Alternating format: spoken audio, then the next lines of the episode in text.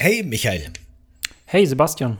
Hat dich eigentlich schon mal ein Spiel in den Wahnsinn getrieben? Definiere Wahnsinn, aber ja, ich würde jetzt sofort Death Stranding sagen oder Stray, aber ich glaube, mal gucken, ob ich richtig liege. Okay, das ist interessant auf jeden Fall. Da, da würde ich fast gerne darauf eingehen, warum Death Stranding. Aber äh, ich wollte natürlich auf Eternal Darkness anspielen. Das ist ein Spiel, das dich ganz gezielt als Spieler oder Spielerin versucht, in den Wahnsinn zu treiben. Und das auf verschiedene Methoden, auf die wir heute bestimmt noch eingehen werden.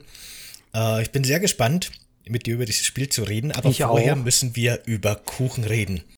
Welchen Eternal Darkness thematisch passenden Kuchen hast du denn heute dabei? Dafür, dass ja Eternal Darkness äh, so für mich so ein Resident Evil mit einem Ancient Look ist, ne, so ein bisschen ägyptisch, dachte ich mir, ähm, oh, ich brauche was Orientalisches und deswegen habe ich mir einen Baklava geholt. Das ist ein äh, Honiggebäck mit Blätterteig. Ah ja, sehr cool. Zumindest so ein bisschen ein Viertel oder die Hälfte des Spiels wird dadurch, glaube ich, schon ganz gut abgedeckt. Ne? Genau, für das andere bräuchte ich einen anderen Kuchen, genau. genau. ähm, ich habe für heute eine Obsttorte gemacht. So ganz simpel, ganz einfach. Aber der Kniff an der Sache ist, dass ich im Zentrum so lilane Weintrauben habe. Und um diese lilanen Weintrauben im Zentrum herum habe ich jeweils gedrittelt. Einmal rote Erdbeeren, einmal grüne Weintrauben und einmal blaue Blaubeeren. Und wenn ihr Eternal Darkness nicht kennt, werdet ihr euch jetzt fragen, Hä, was, na und, was soll das jetzt mit diesem Kuchen? Aber der ein oder andere Eternal Darkness Connoisseur, der Freund der feinen Dinge, wird jetzt fröhlich schmunzelnd wahrscheinlich das vor lauter Lachen der Monokle aus dem Auge fallen. Äh, wir werden in dem Podcast bestimmt noch aufklären, was es mit diesem Kuchendesign auf sich hat und warum der zu Eternal Darkness passt. Ich finde, das ist ein Kuchen, den Joker gebacken hätte können. Was? Warum Joker? Ja, einfach weil er wahnsinnig ist. Ach so. Ja, warum nicht? Eternal Darkness. Ich versuche das mal so ein bisschen zu beschreiben, was es mit dem Spiel auf sich hat und was so ein bisschen die Geschichte ist, bevor wir dann einsteigen. Ähm, Im Grunde ist Eternal Darkness ein Nintendo-Spiel. Entwickelt wurde es von Silicon Knights in Zusammenarbeit mit Nintendo. Die Silicon Knights sind wahrscheinlich vor allem durch Blood Omen Legacy of Kane bekannt. Mhm. Den ersten Teil der Legacy of Kane Reihe. Und während die mit Nintendo zusammengearbeitet haben, hatten die so ein bisschen ihre Hochzeit, kann man glaube ich sagen. Mit Eternal Darkness und dem Metal Gear Solid Remake für den GameCube, The Twin Snakes, ähm, haben die da zwei Spiele erschaffen, die sowohl bei Fans als auch bei der Presse echt ziemlich gut angekommen wurden. Dann, als sie Nintendo verlassen haben, haben sie mit Two Human, das ging ja voll durch die Presse, das war total überhyped, das Spiel eine Zeit lang, und dann noch X-Men Destiny, zwei Riesenflops produziert, die dem Studio dann auch so das Genick gebrochen haben. Und das war es dann im Grunde auch so ein bisschen. Schade drum, finde ich, aber gut. Äh, finde ich spannend an der Stelle, dass die ja auch äh, mit Epic Games so äh, Gerichtsstreit hatten und alles Mögliche. Also, mhm, genau. interessanter Entwickler, ja. Da hängt ja noch viel mit drin, das stimmt. Ähm, Eternal Darkness selbst würde ich am ehesten eigentlich als Action-Adventure mit Survival-Horror-Elementen bezeichnen. So in der Richtung kann man sich vorstellen. Man spielt da eine junge Protagonistin, die Alexandra Roivas. Die wird am Anfang des Spiels über den Mord an ihrem Großvater aufgeklärt und weil die Polizei im Dunklen tappt, beschließt sie selbst, diese Verschwörung aufzudecken. Und durchsucht dann die alte Villa ihres Großvaters und stößt da wirklich auf so eine Verschwörung alter Götter, die schon seit über tausend, tausenden von Jahren im Hintergrund brodelt und die Menschheit bedroht.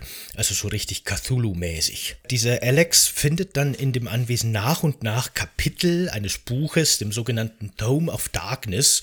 Und diese Kapitel erzählen dann immer die Geschichte von einer Person, die über die letzten 2000 Jahre hinweg irgendwie in diese Pläne dieser alten Gottheiten involviert waren. Und durch jeden Kapitel erhält Alex quasi mehr Fähigkeiten und mehr Wissen, das sie dann letztendlich fürs große Finale braucht. Und genau, das ist so grob zusammengefasst hm. Eternal Darkness. Wie hat dir denn jetzt so dieses Spiel gefallen. Ähm, das finde ich interessant äh, vor dem Hintergrund, dass ich ja ursprünglich dir Obscure so als mein Horror-Highlight präsentiert habe, hattest du dann mit Eternal Darkness darauf geantwortet und deswegen, das fand ich sehr interessant, vor allem jetzt so auch in der ähm, historischen Einordnung. Ich hatte so Tomb Raider-Vibes, ich hatte Silent Hill-Vibes und ich hatte auch Resident Evil-Vibes und ich muss sagen, ähm, ich, als ich das Spiel gespielt habe und du hast mir sehr, sehr ähm, äh, detaillierte äh, Ausführungen gegeben, äh, bis wohin ich hätte äh, spielen musste. Also ich musste wirklich meine Hausaufgaben machen, um heute hier mitreden zu können. Also mindestens äh, bis Kapitel 3, dann habe ich das Tutorial absolviert und auch mindestens bis Kapitel 7. Und äh, das fand ich mega spannend, weil dieses Spiel ja durch diese zwölf Figuren, elf Kapitel plus Alex, ähm, immer wieder äh, irgendwie ja wechselt. Es ist irgendwie jedes Mal für jedes Kapitel ein anderes Spielgefühl, finde ich. Von Verzückung bis bisschen Trash-Faktor reicht meine Gefühlslage. Aber Trash nicht im Negativen, sondern auch manchmal im Positiven. Ja, sehr gut. Das deckt, finde ich, perfekt ab. Können wir Schluss machen. Ha, ich habe ha, hab bestanden. Die richtige Antwort. Ich habe bestanden. Nee, aber ich muss sagen, es gibt so viel. Also es ist faszinierend, weil man könnte fast jedes Kapitel für sich besprechen. Es ist gut gealtert, es ist schrägstrich, schrägstrich schlecht gealtert, dieser Wahnsinn, denn damit hast du ja diese Folge heute gestartet, der macht sehr viel von diesem Spiel aus und ist tatsächlich der einzige Aspekt, warum ich überhaupt dieses Spiel kenne, weil mal in irgendeiner Giga Games Top Montag Folge über verschiedene Videospiele gesprochen worden ist und da wurde dieser Wahnsinn, dieser Sanity, Insanity Aspekt dieses Spiels sehr, sehr äh, krass hervorgehoben und das ist auch tatsächlich ein großes Highlight dieses Spiels. Genau, das war wirklich damals in der Berichterstattung, da erinnere ich mich auch noch so der Kern des Spiels. Die Möglichkeit, dass die Figuren wahnsinnig werden, wenn sie zu viel Shit erleben in ihrem Kapitel. Ähm, das äh, war damals schon sehr gehypt und ist auch bis heute ein Feature. Ne? Das kennt man jetzt so ein bisschen. Manche Spiele haben das aufgegriffen, aber da das nicht so den Weg in den Mainstream gefunden hat, fühlt sich das heute noch ziemlich frisch an, finde ich. Das mhm, ist schon ich, ganz nett ich, ich muss sagen, ähm, ne, wie gesagt, ist ein Highlight. Andere Spiele, andere Sachen sind echt aus der Zeit gefallen und das ist das Problem, dass ich es nicht aus der Perspektive wahrnehmen kann, wie es November 2002 war, als es dann rausgekommen ist. Ich betrachte es halt mit meiner Perspektive 20 Jahre ähm, später. Auf jeden Fall. Das ist ja auch so ein bisschen Sinn dieses Podcasts, ne? Insofern, klar. Du hast schon gerade noch gesagt, dass wir fast über jedes Kapitel einzeln reden müssten. Und ich habe mir tatsächlich gedacht, am Anfang in der Strukturierung, wie wir diese Folge strukturieren, dass wir genau das machen könnten. Wir könnten Kapitel für Kapitel so ein bisschen durchgehen, denn das Spiel baut sich ja auch langsam auf, erklärt nach und nach seine Mechaniken und im Grunde ist dieses Spiel an sich eine ganz gute Struktur auch für diesen Podcast, finde ich. ich bin nur gespannt, ob, wenn, wenn das Spiel 13 bis 15 Stunden normalerweise dauert, wie lange dann dieser Podcast dauert, aber ähm, Du wirst mich bremsen, ich werde dich bremsen, ich werde vor allem dich bremsen, aber. genau, das glaube ich auch. Ich habe mir da auch Gedanken drüber gemacht, aber da müssen, da wursteln wir uns schon durch durch die Kapitel. Ich würde eh sagen, wir besprechen nur wirklich bis zum siebten Kapitel. Soweit hast du auch gespielt, ne? Ja. Und dann machen wir halt einen Spoiler-Part, würde ich sagen, wo ich dann vielleicht noch so ein bisschen über das, den, das Ende des Spiels rede und wo du dann auch noch Fragen dazu stellen kannst. Und dann glaube ich, kommen wir da schon durch. Ich glaube, am Ende dieses Podcasts sind wir wahnsinnig. Aber gut, let's wahrscheinlich. go. Wahrscheinlich. Na gut, los geht's mit Kapitel 0. A Death in the Family. Es startet damit gleich mal, was ich einen ganz komischen Einstieg finde dass, ähm, also ganz am Anfang muss man sagen, beginnt es erstmal mit einem Zitat von Edgar Allan Poe. Das ist schon mal so thematisch von der Stimmung her, äh, stimmt das schon mal ganz gut auf das Spiel ein. Dann wird ein bisschen die Geschichte über den Tome of Darkness und die Roivas-Familie erzählt und wie da ein Zusammenhang ist. Und dann beginnt gleich eine Schwarz-Weiß-Szene, in der man die Protagonistin äh, Alex mit einer Schrotflinte in der Hand übernimmt, die von allen Seiten von Zombies attackiert wird. Und ähm, so beginnt das Spiel mittendrin.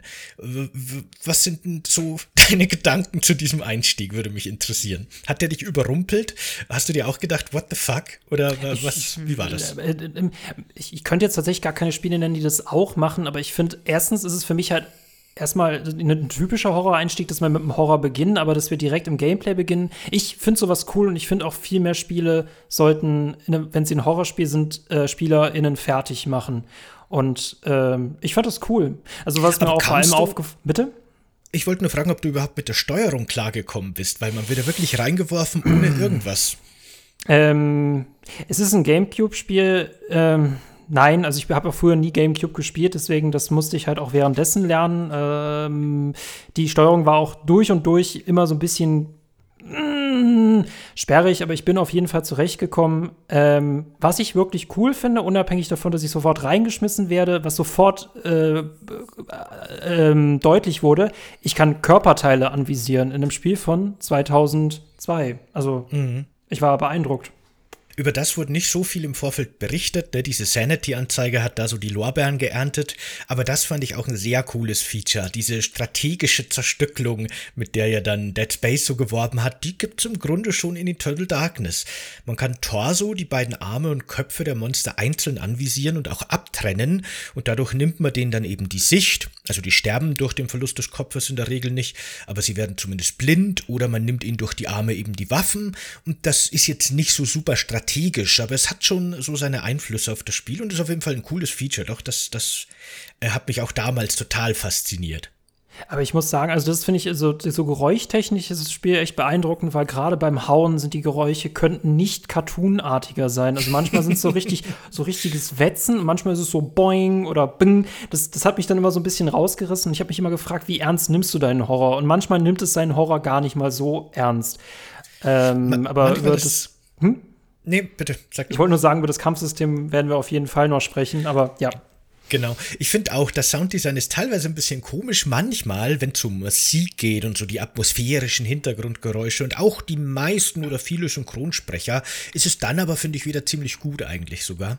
Mhm. Aber gut, ähm, diese Schwarz-Weiß-Szene puppt sich dann als Traum ähm, Alex hat nur einen Albtraum gehabt, eine Vision im Grunde. Sie wird von ihrem Handy geweckt und sie erfährt, ihr Opa ist gestorben. Die Polizei braucht sie zur Identifizierung.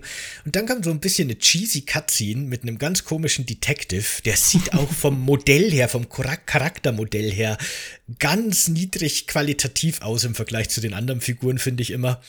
Und der lässt dann die Leiche, das, die kopflose Leiche des Großvaters identifizieren.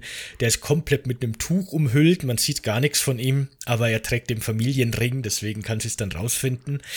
Und die Polizei sagt im Grunde, ja, wir haben keine Ahnung, wir gehen jetzt wieder. Und äh, Alex bleibt dann eben in der Villa und macht ihre eigenen Ermittlungen. Wie bist du denn vorgegangen? Was hast du denn in der Villa als erstes so gemacht? Was hast du entdeckt? Und wie lange hat es gedauert, bis du das erste kleine Rätsel im Spiel löst? Ich, ich muss, ich möchte noch einmal kurz äh, äh noch ein bisschen Screentime diesem Polizisten geben, der ja, dann, ja, ja. Äh, ich mache auch nur meinen Job, wissen Sie. Und ab dem Punkt wusste ich halt gerade, was die, ähm, also Dialoge ist schon manchmal extrem strange. Und das fand ich, aber das hat mich reingezogen. Ich spiele sowas lieber gern, als wenn es sich zu brutal ernst nimmt. Also da hat Eternal Darkness, glaube ich, äh, den, den, ist einen richtigen Weg eingegangen. Ähm, ich bin in diesem, äh, ich bin in dieser Villa rumgelaufen und das fand ich sehr stimmig. Das hat mich ja auch, wie gesagt, an Tomb Raider so ein bisschen äh, erinnert, auch ein bisschen Resident Evil, so Herrenhaus. Dachte ich, oh, das wird richtig cool. Ähm, ich erinnere mich jetzt gerade gar nicht mehr, was das erste Rätsel war, äh, denn ich bin relativ schnell dann an die erste Seite gekommen. Ich glaube, man kann auch gar nicht so viel rum, also man kann auch nicht so viel machen in dieser Villa. Am Anfang sind die meisten Türen noch mhm. versperrt, genau. Ja, genau. Man, man muss dann, ohne jetzt um, zu viel zu spoilen, aber eins der ersten Rätsel kann man schon mal besprechen, ein bisschen, denke ich. Man muss dann im Grunde nur an einer Uhr im Spiel die richtige Uhrzeit einstellen und dann öffnet sich ein Geheimgang und man findet eben das erste Kapitel und dieses mysteriöse Buch in einem versteckten Hinterzimmer in dieser Villa. Und in diesem ersten Kapitel, das dann eben Alex zu lesen beginnt und wir beginnen es zu spielen, übernehmen wir dann die Kontrolle über den römischen Legionär Pius Augustus 26 vor Christus, der gerade nach einem also für seinen, ich weiß gar nicht, wahrscheinlich, wer, wer hatten da regiert zu der Zeit? Egal. Auf jeden Fall für seinen, für seinen Kaiser, für seinen Cäsar zu der Zeit sucht er quasi ein mächtiges Artefakt, das irgendwo äh, in dieser Wüste, in der er sich befindet, sein soll. Und Willst du mal das Kapitel so ein bisschen aus deiner Perspektive hm. nacherzählen? Deswegen, äh, äh, du, du hast diesen Nostalgiefilter drin mit drin. Ich habe diesen Nostalgiefilter nicht mit drin. Ich denke, das ist eine sehr spannende Perspektive. Mhm. Ich muss sagen, äh, jetzt einfach komplett ohne Nostalgie. Ich fand es beeindruckend, äh, dass man ja einfach diesen Römer einfach mal spielt, weil ähm, viel zu viele Horrorspiele spielen in irgendwelchen Geisterhäusern. Und das ist, finde ich, bei Eternal Darkness spannend, weil es einfach mal diese ähm, ja, schon fast zeitreisenartige ähm, Perspektive hat und in jedem Kapitel was Neues präsentiert. Und das war erfrischend, ähm, ist auch eher ungewöhnlich für ein Horrorspiel, deswegen habe ich mich auch gern darauf eingelassen. Was sich halt durch alle äh, Kapitel durchzieht, ist dieses Kampfsystem, egal mit welcher Waffe ich drauf einprügle. Es ist halt immer das, es ist immer das Gleiche. Und am Anfang hat es mir auf jeden Fall noch Spaß gemacht, diese Mumien oder was das auch immer ist, zu äh, verprügeln, ähm, sie zu finishen. Das finde ich auch faszinierend, dass dieser Finishing-Move angezeigt wird. Ich denke mal, dass das eine Referenz ist. Finish him, jedes Mal, wenn diese Viecher am Boden liegen. Ähm, ja, und dann gehen wir in dieses, diese Katakombe und das hat mich doch, doch schon, das hat mich gut reingezogen. Ich finde das mit diesem Finishing Move ganz interessant. Das ist ja auch eine wichtige Spielmechanik, denn jedes Monster, jede Kreatur in diesem Spiel entzieht dir bei Blickkontakt sofort deine Sanity, deine psychische Stabilität. Äh, was das bewirkt, da kommen wir dann in den späteren mhm. Kapiteln noch dazu. Und äh, durch diese Finisher kann man sich einen Teil dieser psychischen Stabilität zurückholen. Was ich total absurd finde. Ich meine, man stelle sich in Wirklichkeit vor, man wird von irgendeinem bizarren Monster attackiert, schafft es, das abzuwehren und dadurch, dass man diese bizarre Kreatur am Boden liegend dann mit seiner Nahkampfwaffe noch zerstückelt, wird man wieder geistig gesund. Dann macht es einem nichts mehr aus. Na, jetzt habe ich sie ja gefinisht, jetzt passt schon. Das sind halt, diese Augen sind halt eigentlich eher wie so Staubsauger und die ziehen dir deine Sanity raus und dann musst so du dieses Monster halt aufbrechen. Ich muss sagen, das hat mich, also ich fand diese Finishing Move ziemlich cool. Ich fand es ein bisschen nervig, dass ich wirklich jedes Monster töten muss, um mir meine Sanity wieder herbeizuholen. Es, man konnte sie Gott sei Dank manchmal auch liegen lassen, aber ach, Man muss nicht jedes dieser armen Viecher umbringen. nee, die meisten in der Regel regenerieren sich auch nicht. Wenn die mal am Boden liegen und gefinisht werden können, sind die besiegt. Es ist quasi wirklich nur die Möglichkeit, sich da Sanity zurückzuholen. Ansonsten kann man, glaube ich, über dieses erste Kapitel nicht viel sagen. Das ist so ein bisschen das Kampftutorial. Man kriegt so seine ersten kleinen Mumien vorgesetzt, seine, seine Mentorok-Zombies, wie sich später herausstellt und man lernt, wie man Körperteile anvisiert und dann am Schluss kommt man in einem Raum und muss sich für eins von drei Artefakten entscheiden und die sind für das weitere Spiel einflussnehmend. Nicht super krass, aber auf jeden Fall hat man schon andere Spielerlebnisse, je nachdem welches Artefakt man nimmt.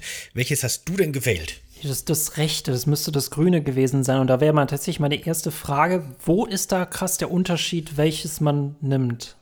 Also ich habe nur nebenbei von diesem dreifarbigen Kuchen, nämlich das rote Stück, ein Erdbeerstück, mir abgeschnitten, weil das war auch das Artefakt, das rote, das ich genommen habe, äh, während ich das jetzt nochmal gespielt habe für den Podcast. Es gibt äh, im Hintergrund quasi drei alte Gottheiten, genau genommen vier. Einer ist aber so ein bisschen der Wächter, der das Gleichgewicht bewahrt, der so ein bisschen auch der Regent oder der Hüter der Erde ist und vier weitere, die durch diese drei Artefakte repräsentiert werden. Und welches dieser Artefakte du nimmst, beeinflusst vor allem Zwischensequenzen, alles, was irgendwie diese Monster betrifft und alles, was diesen, diesen Pius Augustus dann auch betrifft und so weiter, aber eben auch die Gegner, die du im Spiel vorfindest.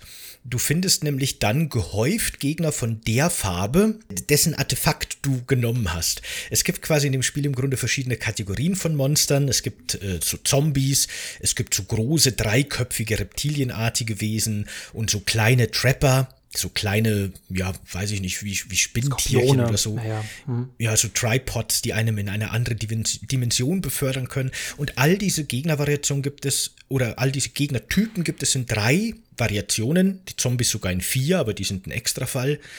Und je nachdem, welche Farbe du nimmst, triffst du eben mehr von diesen Gegnern.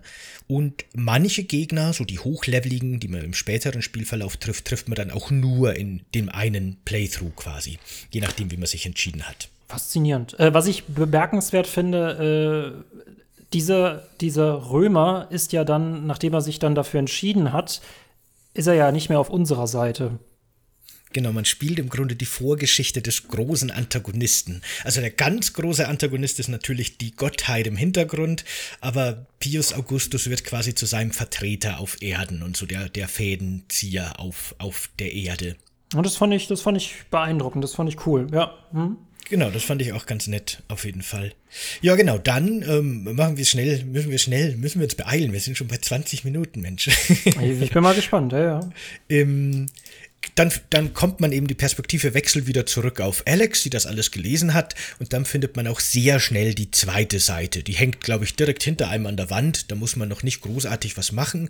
In der Regel hm, funktioniert das Spiel dann eben so, dass du aus den Kapiteln zurückkehrst und dann mit deinen neu erworbenen Wissen und deinen neu erworbenen Fähigkeiten die Villa weiter erforschen kannst. In dem Fall geht's recht schnell und man kann schon das zweite Kapitel starten, Binding of the Corpse God.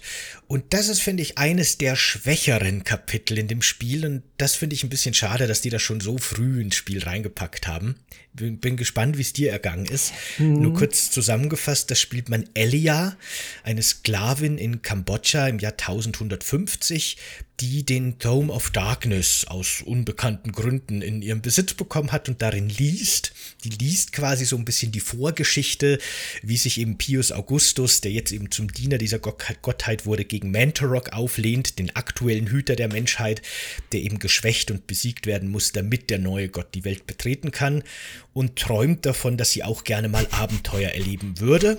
Und dann schließt sich hinter ihr die Tür von diesem Tempel Angkor Tommy oder so ähnlich heißt er. Ich weiß es nicht mehr. Und äh, ihr Abenteuer beginnt und ihre Geschichte in diesem, in, in diesem Netzwerk aus göttlichen Verstrickungen. Äh, genau, wie ging es dir denn mit diesem Level? Ich finde das immer interessant, weil ich habe darauf geachtet, mich jedes Mal, die, diese Figuren haben immer eher einen Satz, immer einen Wunsch. Und der wird ihnen dann im Nachhinein sofort erfüllt oder sie werden dafür bestraft, diese Sache überhaupt geäußert zu haben. Und das zieht sich echt durch jedes Kapitel durch. Und sie sagt, ich will, dass mir endlich was passiert. Und dann zwei Minuten später landet sie dann in dieser Ruine. Ähm, ich ich finde das Figurendesign von ihr so ein bisschen ich finde es ein bisschen schwierig, ähm, aber ich meine, gut, das wird auch vielleicht ein bisschen Fanservice sein, weil man kann halt so ein bisschen, äh, sie hat halt so einen äh, aufgeteilt, äh, aufgeteilten Dress. Äh, auf der einen Seite sieht man halt mehr Po als auf der anderen. Das dachte ich mir so, okay, muss das sein? Aber unabhängig davon, es ist ja das Kapitel, wo dann tatsächlich das erste Mal dann diese Insanity vorgestellt wird. Also da ist es mir auf jeden Fall auch aufgefallen. Es war mal wieder was Frisches, ne? Wir waren dann in dieser Katakombe. Es ist wieder dieses Tomb Raider-mäßige. Äh, es gibt auch ein Blasrohr, das man als Waffe verwenden kann. Also es sind immer mhm. wieder so Aspekte, wo ich denke, das ist irgendwie cool. Warum gibt es das in anderen Spielen nicht? Ähm, bis ich dann das erste Mal kopflos durch dieses Level gelaufen bin. und dann hatte ich mit meinem ersten Effekt zu tun. Und ich muss jetzt schon sagen, es gibt sehr viele dieser Wahnsinnseffekte und sie funktionieren trotzdem, auch wenn man sich dran gewöhnt. Genauso wie, dass man im Boden verschwindet. Also wir spielen diesen Ab Abschnitt und denken, ja, das kann auch irgendwie nicht sein. Und dann wird zurückgespult, okay, das war alles nur ein, äh, eine Halluzination. Und das fand ich an diesem Kapitel stark, weshalb ich komisch finde, dass du das als schwächer empfindest. Ich muss aber auch an der Stelle sagen, man muss in diesem Spiel sehr oft Fallen ausweichen und man muss in diesem Spiel sehr oft Gegner töten. Und das zieht sich auch durch jedes Kapitel. Und da fand ich es auch dann irgendwann ein bisschen redundant in diesem Abschnitt. Vor allem, wenn man dreimal durch den gleichen Korridor laufen musste. Hm, genau, darum geht es mir. Äh, Im Endeffekt gibt es vier große Bereiche, vier große Maps die sich sehr stark auch verändern im Verlauf des Spiels, die man über die Jahrhunderte hinweg immer wieder bereist.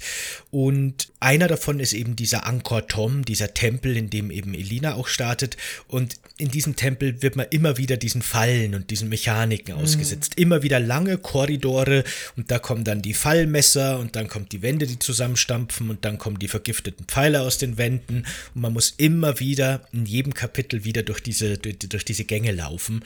Und vielleicht mag ich dieses Kapitel auch nur deswegen so wenig, weil rückwirkend ich quasi, ne, weil man in Zukunft noch öfter dieser, dieser Map ausgesetzt wird und in der Summe nervt es dann einfach tierisch, immer wieder diesen, diesen Fallengängen auszuweichen. Aber ich muss sagen, da, da es das erste Mal passiert, stört mich an der Stelle nicht. Vor allem, weil da die Sanity-Effekte vorgeführt werden. Aber das Problem ist, das ist das Problem an Eternal Darkness, finde ich persönlich, weil es so wenig Maps hat und weil manchmal auch die Maps zu ähm, also zu, zu häufig hintereinander kommen, dann gewöhnt man sich halt schnell dran. Und dann, ne, dann, das müsste genau in diesem Kapitel eigentlich was Neues haben, was es stellenweise ja auch hat. Aber ab, da, ab dem Punkt muss man schon so ein bisschen Geduld mitbringen, ja. Hm. Ich habe schon im Vorfeld gesagt, du hast es ja auch schon gesagt jetzt hier im Podcast, dass ich finde, die ersten drei Level sind so ein bisschen die Tutorials. Da wird zwar schon auch Geschichte und, und, und äh, was erlebt, äh, Geschichte erzählt und was erlebt, aber im ersten Kapitel lernt man quasi so ein bisschen den Kampf. Da hat man auch nur die Lebensenergie. Im zweiten Kapitel jetzt mit Elia hat man eben diese Sanity, diese, dieses Wahnsinnigkeitsmechanismus-Dingens. Und im dritten Kapitel, das man dann auch relativ schnell findet, in Suspicion of Conspiracy, äh, kommt dann das Magiesystem zum Einsatz. Da spielt man Anthony, einen Botenjungen in Frankreich 1814. Der soll Karl dem Großen eine Nachricht überbringen. Er ist aber ziemlich neugierig und guckt dann selber in diese geheime Nachricht rein und merkt, okay, es ist ein Fluch und er selber wurde jetzt verflucht. Er merkt schon, irgendwas ist nicht ganz cool, aber er will los, um Karl den Großen zu warnen, weil offensichtlich irgendwas im Hintergrund gegen ihn geplottet wird.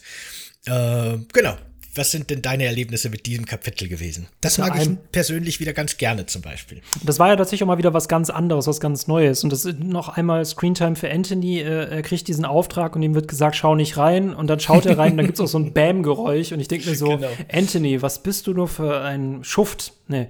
Und ähm, das war ja im Mittelalter, das war so ähm, klösterlich, das hat es mir auf jeden Fall sehr angetan. Das war schon deutlich düsterer. Also ich brauchte jetzt nach diesem Tempel, brauchte ich echt ein bisschen was Düsteres. Und das kam dann auch wie aufbestellt sehr gut. Ähm, das ist das Kapitel, wo man dann halt diese Zaubersprüche lernt und ich dachte mir, oh, oha, es kommt immer mehr äh, Elemente hinzu. In dem Kapitel habe ich mir tatsächlich notiert, warum auch immer. Ich, ich muss sagen, und das ist, macht, ist eine Kleinigkeit, aber die macht sehr viel aus.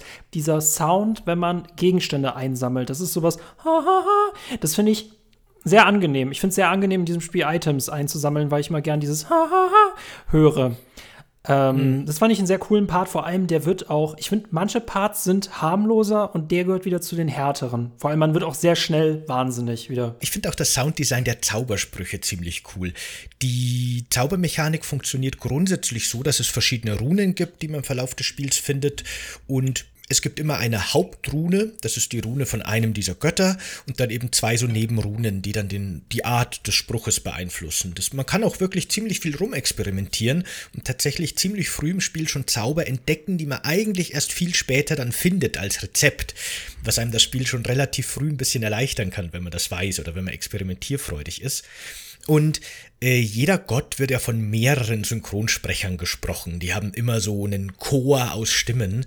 Der rote Gott ist so ein bisschen, der, der verkörpert so körperliche Gewalt, der wird von sehr tiefen und düsteren Stimmen gesprochen. Der blaue, der symbolisiert die Magie, der ist so der Weise und der Gelehrte. Und der grüne ist eben eher so geschickt und eher so ich, ich glaube, der ist eher der, ich glaube, der ist eher der Weise und der andere ist eher der Gelehrte oder so. Das ist ein bisschen schwierig, das zu differenzieren. Aber da sind es vor allem weibliche Stimmen, die da irgendwie so harmonieren miteinander. Und je nachdem, welche Hauptrune man wählt, wird dann jede Rune auch anders ausgesprochen, anders eingesprochen. Und man hört dann quasi immer diese Runen der Reihe nach, wie man sie eben in seinem Zauberspruch platziert, wie sie von diesen Stimmen gesprochen werden. Das finde ich irgendwie auch ein total, total cooles Sounddesign, diese Zauber. Ich glaube, also das höre ich mir auch immer gern an, vor allem wenn die Gegner, also wenn der äh, unser Antagonist sie immer wieder verwendet, vor allem weil ich im Roten immer irgendwie was höre wie Ready for Takeout oder so. das ist echt schon mega cool. Ja, die Runen haben ja quasi so, so Kauderwelsch-Namen und die werden eben auch ausgesprochen. Das ist dann so Anchorot, Coolius, Cathurga, sowas genau, in der und, Richtung. Ready for Takeout. Und das ist, das ist wahrscheinlich höre auch nur ich das, aber ja. ja. Ich vielleicht lernen, fange an, diese Sprachen zu lernen, offenbar. Ähm, äh, was mir aber dann halt auch aufgefallen ist, gerade beim Gegnerdesign, dass sich so ein bisschen, ähm, auch so ein bisschen recycelt wird, aber wo ich dann echt ein bisschen lachen musste, war, als ich an einem Gegner vorbeigekommen war, der, äh, dessen Oberkörper durchsichtig war und in dem eine dieser Runen äh, für Zaubersprüche halt drin enthalten war. Und mhm. das fand ich total komisch, weil ich mir denke, okay, ich bringe dich jetzt um, damit ich dieses Ding bekomme. Also ich verstehe die Designentscheidung dahinter nicht. Also das war mir dann, das fand ich komisch. Ja, es ist auch ein bisschen seltsam. Es gibt halt gewisse Gegner, die muss man besiegen, um dann eben Zauberruhen zu erhalten. Das zieht sich das ganze Spiel. Und ist halt einfach so. Und was ich sagen möchte, ich, ich dachte mir, jetzt wollt ihr mich so ein bisschen verarschen. Die Trapper, Dimension oder die Trapper-Dimension, dass du von diesen, von Skorpionen in irgendeine Dimension reingezogen wirst, aus der du dann halt auch wieder ausbrechen musst, was aber so ein bisschen wie Super Toy Club-artig aufgemacht ist, dass ich halt da sind verschiedene Lichter, verschiedene Portale und ich muss warten, bis das richtige Portal an der Stelle ist, damit ich halt endlich wieder aus dieser Dimension rauskomme. Das fand ich mega strange. Wie oft kann man in diese Dimension eingesperrt werden? Sehr oft, immer wenn Trapper Nein. kommen, kann das passieren. Was? Also ich finde ich find auch die Idee grundsätzlich, dass es so kleine Gegner gibt, die dich in einer Mini-Dimension gefangen nehmen, aus der du ausbrechen musst. Auf dem Papier finde ich so eine geile Idee, aber in der Praxis halt echt ein bisschen sehr seltsam und komisch umgesetzt. Mhm. Ja, genau, aber es gibt quasi wirklich in diesem einen Gang, in dem dritten Kapitel mit Anthony, diesen einen Trapper, über den musst du stolpern, weil die Trapper sind blind, die sehen dich nicht, die hören dich nur. Und da ist so ein enger Gang. Anthony hat keine Möglichkeit, den zu attackieren. Das ist so ein bisschen der Tutorial-Trapper, der bringt dich in die andere Dimension und fertig. Da kannst du nichts dagegen machen. Ab dann hast du immer die Möglichkeit, dass du die besiegst oder an denen vorbeischleichst. Also du kannst sehr, sehr, sehr oft in dieser Dimension landen, aber wenn du weißt, wie es geht oder ein bisschen aufpasst, passiert das nur ein einziges Mal pflichtweise und dann nie wieder. Der, der, der, der erste Trapper ist frei, ne? Und danach genau. es, müssen sie sich selber drum kümmern, ja. In der Regel hat man dann immer irgendwelche Fernwaffen, also von Armbrüsten bis zu Schieß- äh, äh, oder halt echten na, Pistolen oder sowas halt in der, in der Neuzeit, mit denen man die auf die Entfernung einfach töten kann. Darauf kommen wir später noch zu sprechen. Ich fand, ich habe mich immer darauf gefreut, wenn es ein anderes Zeitalter ist, welche Waffen man bekommt, weil das haben sie wirklich konsequent durchgezogen, dass man auch mhm. immer passende Waffen bekommt. Ich muss nur zu dem Punkt, ich weiß nicht, welcher Punkt du als nächstes äh, auf die Bahn schiebst. Ich muss sagen, die Leute, also die, die einzelnen Charaktere wirkten dann manchmal austauschbar, weil ich mir irgendwann angewöhnt habe, also ich, ich habe gemerkt, okay, man spielt sie und sie werden irgendein WTF-Random-Ende haben, weil ich ja schließlich noch jemand anders spielen muss. Und ich war beim Ende dieses Kapitels schon sehr verwirrt. Ja, da kommen wir dann im Spoiler-Part, glaube ich, okay. nochmal dazu, weil nee. das greift ja dann alles ineinander letztendlich. Das ist eigentlich ganz nett gemacht. Aber warum, also ja, aber das, ich, ach man, ich ärgere mich immer dafür ein bisschen, dass diese, dass, dass man merkt, dass diese Charaktere keine Protagonisten sind. Also sie haben halt zwar ihren Zweck für das einzelne Kapitel, aber die, die, die enden sehr abrupt. Also das hat mich ja, ja, so aber die kommen ja noch mal vor, ich, ich aber weiß, dazu mehr später. Genau. Oh. Ich fand, ich finde es aber eigentlich auch ganz schön, weil gerade am Anfang kommen die Figuren ja auch nur kurz vor. Das sind kleine Kapitel, über die wir jetzt geredet haben. Die haben auch gar nicht so viel Screentime. Hinten raus wird das dann auch ein bisschen mehr. Aber ich finde es trotzdem ganz schön, dass schon allein durch die Charakterwerte und deren Ausrüstung die Charaktere so definiert werden. Weil es gibt eben welche, die sind eher gebildet, die sind dann sehr gute Magier oder haben eine sehr stabile Psyche. Und es gibt eher die Krieger, die haben halt Lebensenergie ohne Ende, aber werden sofort verrückt. Da, ne, da gibt es halt schon viel Variation, das finde ich eigentlich ganz schön. Weiter geht's dann im vierten Kapitel da kann man dann quasi mit äh, Alex am Anfang einen zerbrochenen Schlüssel durch die Magie, die man in Anthonys Kapitel erfahren hat, reparieren und kann dann die oberen Ebenen betreten. Ich glaube zumindest, dass das chronologisch drankommt, aber ja, das habe ich hier auch abweichen. stehen. Und ich muss sagen, genau. das war der erste richtig gute Part in diesem Haus mit ihr. Ja. Mhm. Ich finde auch nach den ersten drei Kapiteln, die haben schon alle ihre Vorzüge, die führen auch wirklich die Mechaniken gut ein, finde ich. Aber dann beginnt das Spiel erst so ein bisschen gefühlt den, im vierten Kapitel The Gift of Forever spielt man dann Kareem, das einen persischen, ja. total, ne, einen einen persischen Krieger, der im Jahr 565 aus Liebe einen verschwundenen oder mystischen Schatz in der Wüste sucht, genau da, wo Pius Augustus 500 oder 600 Jahre zuvor auch schon war, wurde er eben auch hingerufen von Stimmen aus dem Sand. Und da kommt dann wirklich so ein Kapitel, das finde ich sehr kampflastig ist und mm. sehr actionreich, ne? Ich, ich muss sagen, äh, vor allem, er hat halt, also er kriegt verschiedene Waffen und das, ich fand die Waffe cool, die er hat. Was ich langweilig fand, war diese, er hat so eine Mechanik, dass wenn er jemanden finisht, dass er so einen Dreihauer drauf hat, dass er so dreimal zuschlägt. Und wenn man das bei drei Monstern hintereinander gemacht hat, ist das eine Sache. Äh, ich fand es auch noch cool, dass er halt solche Talismane hat. Ich glaube, das ist das erste Mal, dass es eingefügt wird, eingeführt wird, dass man mit Talismanen halt seine Sanity einfach mal wieder hochstellen kann, wenn sie halt andauernd super niedrig ist. Das ist das eine Level, was du wahrscheinlich mit actionreich meinst, wo man plötzlich mal Wellenabwehr hat. Und dann mhm. hast du es. OMG. Vier Wellen hintereinander. Und ich dachte mir, das ist schon. Ah. Nee, da fand ich, da fand ich das äh, Level in Kambodscha stärker, weil das war, auch wenn dieser Charakter echt cool ist, das war, ui. Mhm. Ich finde tatsächlich immer die Kirchenlevel und die Level im Anwesen. Die sind meine Lieblingslevel. Ja, ich mag diese beiden alten Tempel, die finde ich beide meistens nur so mittelmäßig. In der, in der Mitte dieses Kapitels ungefähr findet Karim ja auch noch so ein riesiges Zweihänderschwert ja, mit einer ja, gewaltigen mh. Klinge. Da kann man ja dann die Zombies wirklich mit einem Schlag halbieren, wenn man einfach auf dem Torso zielt. Das ist schon auch eine super mächtige Waffe für den Zustand oder für den Verlauf des Spiels. Man hat dann da auch schon die Fähigkeit, dass man seine Waffen magisch infusen kann, also verbessern kann. wenn man da das richtige Element nimmt, also die richtige Farbe, die eben die, die Antagonistenfarbe zu der Farbe ist, die Pius genommen hat, kann man auch deutlichen Extraschaden machen und dann kann man sich da schon ganz schön durchrambohen. Das ist schon ganz Was sind wir an dem Punkt auch schon? Also, sorry, du? Ja. Nee, nee. Ich wollte nur, wollt nur mit dem Kapitel schon abschließen, weil ich sagen wollte, es gibt gar nicht mehr so viel zu sagen, aber sag ruhig bitte noch. Nee, äh, wie gesagt, ne, dieses Gegner-Recycling und äh, ich bin halt irgendwann, es gibt diesen dreiköpfigen Gegner, der halt immer häufig auftaucht, so kurz vor Schluss. Und ach, das möchte ich im Spiel gar nicht negativ ankreisen und vielleicht ist es auch meine äh, 20 Jahre später Perspektive darauf. Es ist trotzdem gut, auch wenn es sich manchmal so ein bisschen wiederholt.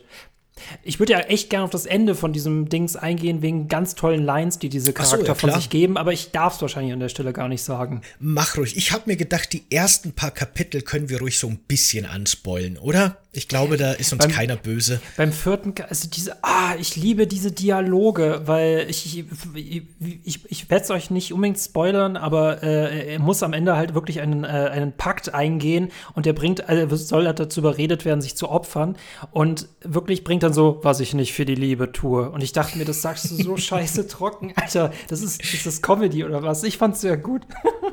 Ja, ich fand früher das Kapitel ist immer einfach so Badass Aladdin. Es ist so ein bisschen der, der Prinz, der seine Geliebte irgendwie erobern will mit irgendwelchen dummen Ta Taten. Nur ist er eben kein charmanter Bettler, so wie der Disney Aladdin, sondern halt so ein Badass Supersoldat. Aber diese, diese Charaktere sind alle so Lemminge. Es tut mir total leid, weil äh, sie sollen halt ja Alex in der Gegenwart helfen, aber sie selber wissen halt auch, dass sie nicht lange durchmachen werden, weil wer mit Wahnsinn zu tun hat, wird wahnsinnig. Ja, ja, genau. Das ist das Schicksal der meisten Figuren ja, in diesem Spiel tat letztendlich. mir ein bisschen leid, ja. genau. Möchtest du zum Beethoven-Kapitel kommen? Genau, das ist eines meiner Lieblingskapitel hm. im Spiel. Ich bin gespannt, wie du das fandst. Äh, Kapitel 5 Lurking Horror. Da spielt man Maximilian Roives, ein Vorfahren von Alex, der 1760 in demselben Anwesen, in dem Alex jetzt auch diesen Tome of Darkness liest, feststellt, also der Mann ist Arzt und stellt fest, dass in seinem Anwesen komische Dinge vor sich geht und fängt an zu investigieren. Erzähl du mal noch mal, fang du wieder mit deiner Perspektive an. Das finde ich ganz gut eigentlich. Ich muss das, sagen, das System. Ich muss sagen, ah, wie gesagt, ne, ich finde diese verschiedenen Zeitlevel, das finde ich alles mega cool. Und ähm, ich dachte mir, irgendwann wird ein Level kommen, wo wirklich alles stimmt. Setting, Atmosphäre, Musik und Effekte. Und das ist für mich, ich weiß nicht ganz, was du am siebten so gut fandst, aber das fünfte Gerade weil das fünfte war sehr, sehr stark. Vor allem, es spielt in der Villa. Das ist ja auch eher, äh, ich finde, die Orte sind immer dann unheimlich, wenn man nicht davon ausgeht, dass der Horror dort ist. Und gerade zu Hause, also Häuser sind halt einfach super dafür gemacht. Vor allem, das macht es halt noch mal unheimlicher, weil wir wissen, dass Alex schon längst dort ist und wie alt diese Flüche eigentlich schon sind. Die Mucke ist extrem gut. Wir können nicht mit Doppelpistolen umherziehen, das war richtig cool. Und ich finde es interessant, wie sich dieser Wahnsinn halt immer aus, äh, weiter ausbreitet. Und hier sind auch die coolsten Wahnsinnseffekte. Darf ich sie verraten? Ja, klar. Äh, ganz kurz eine Maximilian. Das, das ist auch so ein Punkt, warum mir das Kapitel, glaube ich, so gut gefällt. Weil dieser Charakter ist von Anfang an recht fragil angelegt mental. Ja. Und der, man merkt in diesem Kapitel wirklich, wie er nach und nach einfach kaputt geht an dem, was er da erlebt. Das ist in dem Kapitel, finde ich, viel schöner gemacht gemacht als in jedem anderen. Aber erzähl gern die, die Effekte, die du erlebt hast. Ich möchte nur anmerken, das Lustige ist, ich denke mir nämlich, okay, das ist, soll jetzt ein Level sein, weil man merkt irgendwie, okay, er muss einfach nur Sachen einsammeln. Und ich dachte, ja, okay, dann war's das. Und du hast halt Bedienstete um dich herum. Und das finde ich interessant an diesem Spiel, dass ja selbst sogar menschliche NPCs zu deinen Gegnern werden können. Und wenn du die dann umbringst, verlierst du automatisch extrem viel Sanity. Das fand ich einen gemeinen Kniff an der Stelle. Und wir haben halt Effekte, wie das alles auf dem Kopf steht der wirklich für mich schönste Effekt und wahrscheinlich ist es auch der es gibt wahrscheinlich auch keinen krasseren mehr, zumindest habe ich keinen krasseren festgestellt, dass uns plötzlich angezeigt wird, dass der Controller halt nicht mehr eingestöpselt ist und man plötzlich äh, steuerungslos in der Ecke gedrängt wird von anderen äh, Viechern. Das fand ich äh, mega beeindruckend. Bei diesen Effekten muss man sagen, sie schaffen es, dass man immer sich fragt, ist das jetzt ein Feature oder bin ich das Problem? Und das ist echt gut in diesem Spiel. Selbst wenn es auf allen anderen Ebenen jetzt nicht unbedingt perfekt ist, das macht es richtig gut. Das war sehr unheimlich, dieses Kapitel. da gibt es ja wirklich auch so viele Effekte, die eben nicht nur die Spielfigur betreffen, wie du schon gesagt hast, dass der Kopf abfällt oder dass plötzlich man im Boden versinkt oder ganz klein wird oder so, sondern eben auch Sachen, die dich als Spieler verwirren sollen. Aber da würde ich sagen, rede ich dann im Spoiler-Part, erzähle ich noch ein paar von den coolsten Effekten, die du vielleicht auch gar nicht hattest, weil da gibt es ein paar auch sehr lustige einfach sehr clevere. Aber ja, genau. Ähm, und äh, von der Story her ist es da dann eben noch spannend, weil äh, Maximilian Roivers ist eben dann der Erste, der 1760 entdeckt, dass es unter der Villa in seinem eigenen Keller einen Geheimgang gibt und der führt in eine uralte, antike Stadt, die viel älter ist als die Menschheit und von irgendwelchen Wesen bewohnt wurde, die aber anscheinend, wie man später erfährt, schon alle weg sind und jetzt wohnen da die Diener dieser Gottheit, die man am Anfang eben ausgewählt hat. Und da kriegt man es dann auch so ein bisschen mit dem ersten Boss, kann man fast sagen, im Spiel zu tun. Eben einem dieser Bewohner dieser Stadt. Wie fandest du denn diesen Bosskampf? Bist du da klargekommen? Weil da habe ich mir so ein bisschen gedacht, wenn man weiß, wie der geht, ist der super easy. Aber der kann, glaube ich, ein bisschen problematisch sein, oder? Ist das dieses, ähm, dieses Zweikörpermonster? Ja, das kommt drauf an, welche Gottheit du genommen ich hast. Nämlich weil der ein Zweikörpermonster und äh, ich musste mich, das war, ich bin in diesem Spiel tatsächlich kein einziges Mal gestorben. Es hätte, glaube ich, für mich ein Ticken noch schwieriger sein dürfen. Es das ist nicht schwer. Nee, nee, das hat einfach extrem viel gefressen und ich musste mich ein bisschen heilen, aber es hat immer brav gewartet, bis ich wieder zurückgekommen bin. Ähm, den fand ich sehr zäh. Was ist denn der clevere Trick dabei? das Witzige ist, weil äh, im Grunde lernt ja Maximilian Roivers so ein bisschen so mächtige Magiesprüche, mit denen er auch dann ein Schild erschaffen kann. Da kann man sich recht gut einbunkern. Man kann dann, ich glaube, er kann auch schon einen magischen Angriff, ne, über so Entfernung dann so Blitze schießen oder sowas in der Art. Ich denke, ja, er kann das ja. in dem Kapitel schon. Und ich glaube, so ist der Bosskampf auch angelegt, dass man den am besten so macht. Jeder hat so sein Schild, zwei Magier, die sich gegenüberstehen und ihre Zauber wirken. Man kann aber auch einfach, bevor man den Bossraum betritt, seinen Säbel verzaubern mit der passenden Farbe mhm. und dann so schnell wie möglich. Maximilian ist ja ein alter, dicker Arzt, der läuft auch sehr langsam und träge, was ich auch sehr nett finde. Mhm. Aber man, wenn man wirklich sofort auf diese Kreatur zuläuft und einfach drauf einhaut, dann teleportiert die sich sehr schnell weg und dann einfach immer diesem Teleportationsflunsel hinterherlaufen und weiter drauf einhauen und dann kann der nix machen dagegen. Das ist so ein bisschen der Hack, wie man den ganz leicht schafft. Aber ansonsten ist das, glaube ich, wirklich halt so der große Magier-Showdown angelegt, so ein bisschen. Was ich so ein bisschen random finde, weil man ihm ja einfach nur auf dem Weg nach unten begegnet. Also, was so, ich, ich habe mich immer gefragt, wann kommen denn nicht mal Bossgegner, bis ich festgestellt habe, ich habe schon extrem viele Bossgegner gehabt, ohne es zu merken, aber die haben halt einfach alle nicht ihre eigene Arena bekommen. Aber es gibt im Grunde, wenn man es genau nennt, in dem Spiel tatsächlich nur zwei Bossgegner, weil der, den du jetzt getroffen hast, dient zwar bei Maximilian Roivers so ein bisschen als Boss, aber wird später dann auch zu einem relativ gewöhnlichen Gegner. Also sehr viel später erst, ah, aber das ist im Grunde nur so ein Bewohner der Stadt. Aber ja, genau.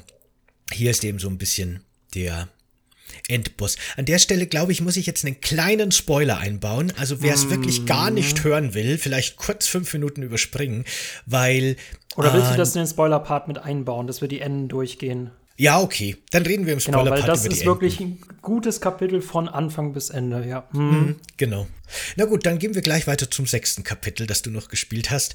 Journey into the Darkness. Für mich wieder eines der schwächeren Kapitel. Ja. Das liegt an dem Ort, an dem man kommt und diesen nicht enden wollenden Gängen mit Fallen. Man ist wieder in Angkor Tom äh, 1983 mit Dr. Edwin Lindsay, einem Archäologen, der jetzt quasi 2000 Jahre oder 1000 Jahre sowas später den gleichen Tempel erkundet, den wir schon in Kapitel 2 erkundet haben.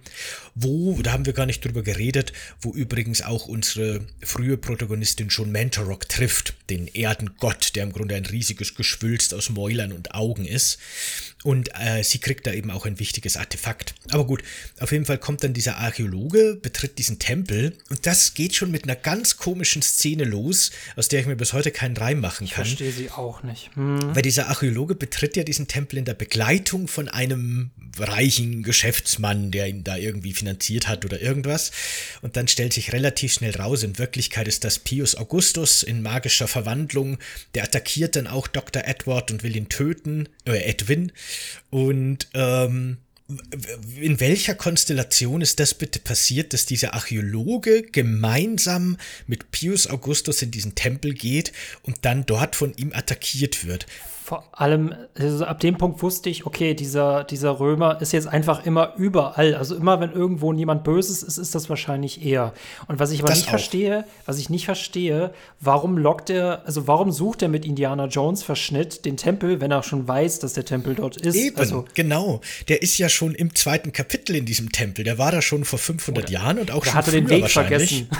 ja, wer weiß. ne? Das würde nur Sinn machen, wenn jetzt diesen Archäologen beauftragt, um ihn hin hinzuführen, bla bla, aber das macht ja gar keinen Sinn.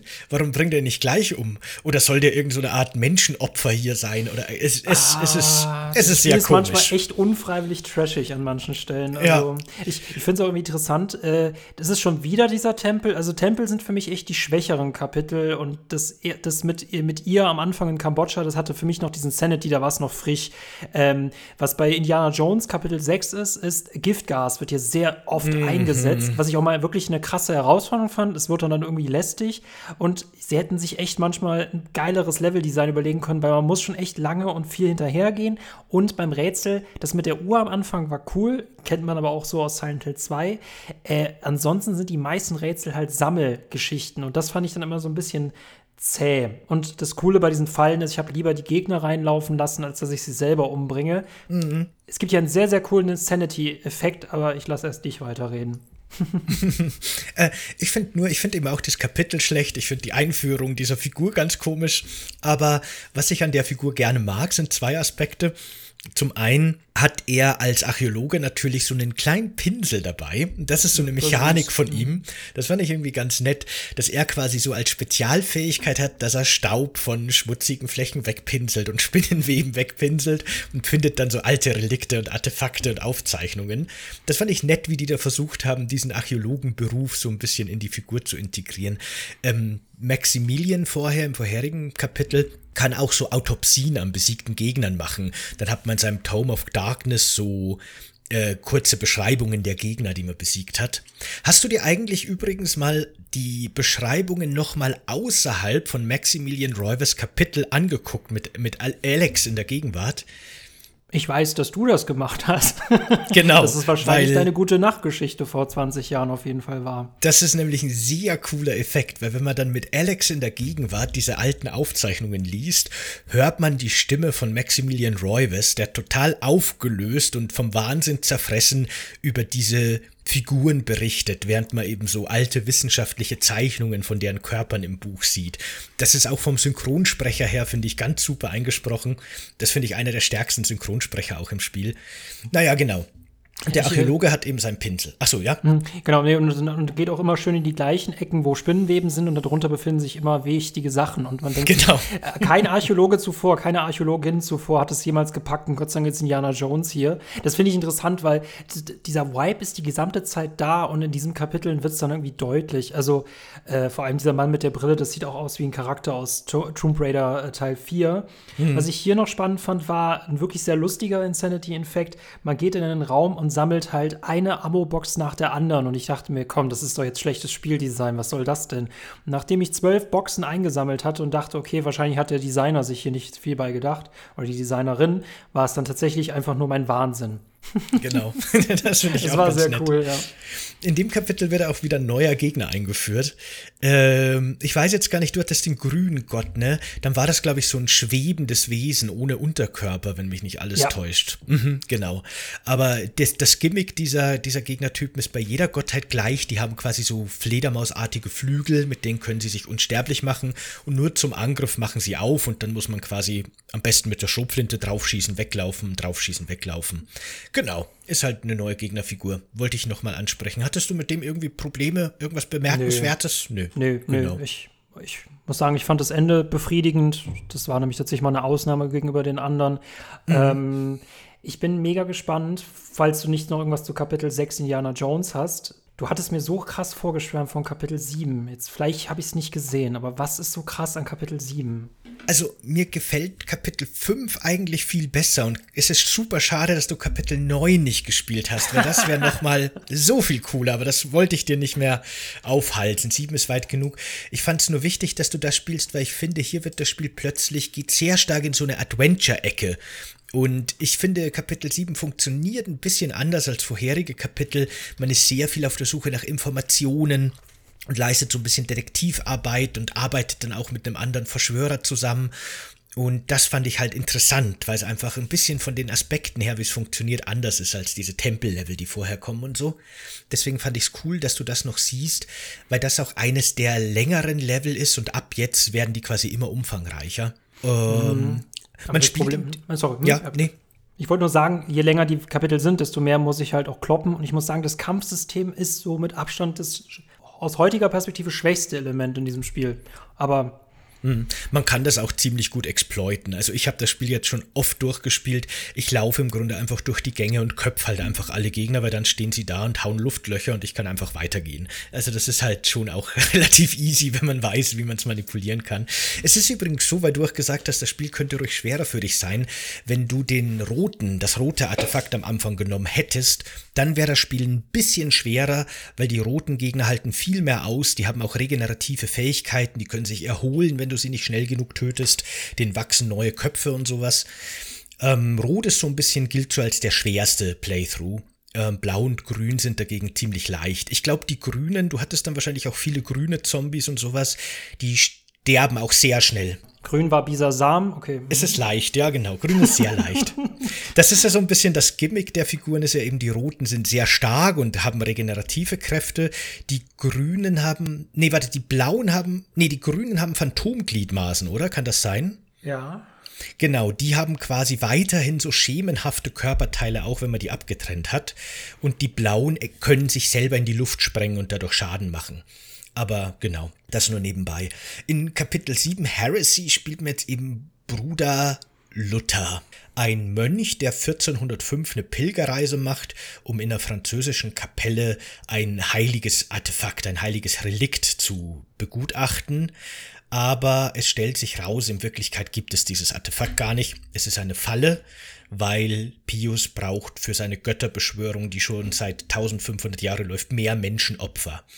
Und das spielt wieder in der Kapelle, mit der, in der wir auch schon bei Anthony waren, nur dass an die Kapelle jetzt ordentlich dran gebaut wurde und mittlerweile ist es ein riesiger Kirchenkomplex, eine riesige Kathedrale und die ursprüngliche Kirche ist nur noch so ein Nebenraum. Äh, wie ging's dir denn mit dem Kapitel? Wie gesagt, ne, ab jetzt wird es so langsam so ein bisschen zäh. Ich muss sagen, der Ton hat mir wieder sehr gefallen, weil jetzt nochmal, ähm, ich habe gesehen, es geht nochmal in diesen Tempel und im Tempel wollte ich mittlerweile nicht mehr drin sein. Das Kloster wollte ich nochmal sehen, vor allem sehr düster, weil es ja bei Nacht spielt. Und es gibt tatsächlich ja auch eine Überraschung, dass man halt ja auch ähm, Charakter aus anderen Kapiteln wiedersehen kann. Ähm, das war halt eher so detektivisch. Ähm, ich fand Story relevant. Ich muss sagen, ich fand das Ende schon wieder extrem random. Ich mochte es, aber es, es, wird mir langsam so, wurde mir so langsam ein bisschen schuldig, noch mal was Neues zu liefern. Mhm. Ähm, ich fand an Brother Luther ganz interessant, dass er im Grunde wirklich so der erste richtig mächtige Magier im Spiel ist. Jeder Charakter, auch wenn die chronologisch teilweise eben nicht äh, richtig geordnet auftreten, kann immer auf die Zaubersprüche zurückgreifen, die die Figuren in den vorherigen Kapiteln gelernt haben. Und wenn man da eben ein bisschen rumexperimentiert, kann sich eben Luther schon ein persönliches Schutzschild machen. Er kann seine Waffen verzaubern. Er kann quasi schon super mächtig werden. Wenn man mit dem Archäologen ein optionales Missionsziel noch erfüllt, kriegt man auch noch die Mentorok-Rune. Das ist eine spezielle Rune, die steht so ein bisschen außerhalb der drei Hauptrunen. Die kehrt dann quasi alle Zauber nochmal so ins Gegenteil. Das ist nochmal ganz interessant. Mhm anstatt quasi magische Fallen oder magische Objekte zu erkennen, wird man mit der Mentorok-Rune unsichtbar. Und anstatt sich ein persönliches Schild zu bauen, hat man dann quasi so persönliche Angriffsprojektile. Das ist ganz spannend und da kann Luther dann eben als erster Charakter schon sehr viel damit rumexperimentieren. Ich glaube, das hat mir auch so Spaß gemacht, deswegen habe ich den, glaube ich, auch in so guter Erinnerung, weil der eben wirklich so der erste große Magier ist. Und das Magiesystem darf man sich halt in Eternal Darkness echt nicht vorstellen wie in irgendwelchen Fantasy-Rollenspielen, wo man Feuerbällen und Blitzen um sich wirft, sondern das ist sehr gemächlich und eher so ein bisschen strategisch. Es ist immer die Frage, oh, schaffe ich jetzt den Zauber mit fünf Runen? Mache ich vielleicht lieber schnell den Zauber mit drei Runen, weil wenn ich getroffen werde, dann resettet sich mein Zauber und so weiter. Und ich glaube, das mochte ich einfach gerne. Ja, genau. Ähm, wollen wir dann sind wir nämlich schon bei, bei über 50 Minuten. Wollen wir in den Spoiler-Part gehen und da noch schnell die Zusammenhänge besprechen, damit die Folge nicht überhand nimmt? Oder willst du noch irgendwas zum Luther-Kapitel sagen? Nö, nö, nö, nö, nö, nö. Äh, wie gesagt, da, bis dahin habe ich gespielt. Ich bin sehr gespannt auf den ähm, Spoiler-Part. Ja.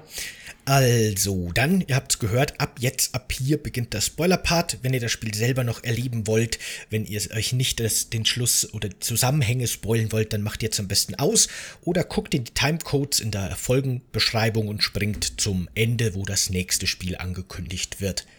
So, wie machen wir denn jetzt, was machen wir denn jetzt im Spoiler-Part? Wollen wir erst das Ende der einzelnen Kapitel nochmal durchgehen kurz und dann sage ich, wie es in den letzten Kapiteln noch weitergeht, schnell zusammengefasst. Ähm, genau, ich, ich muss sagen, so von, also gefühlt habe ich das Gefühl irgendwie gehabt, dass jeder Charakter nach jedem Dings irgendwie stirbt oder extrem unglücklich, also ein extrem hartes Schicksal erleidet, was mir dann manchmal so ein bisschen die Lust genommen hat, weil ich mir dachte, wozu spiele ich dich, wenn du sowieso nur das Puzzleteil bist dafür, dass Alex am Ende was Cooles macht.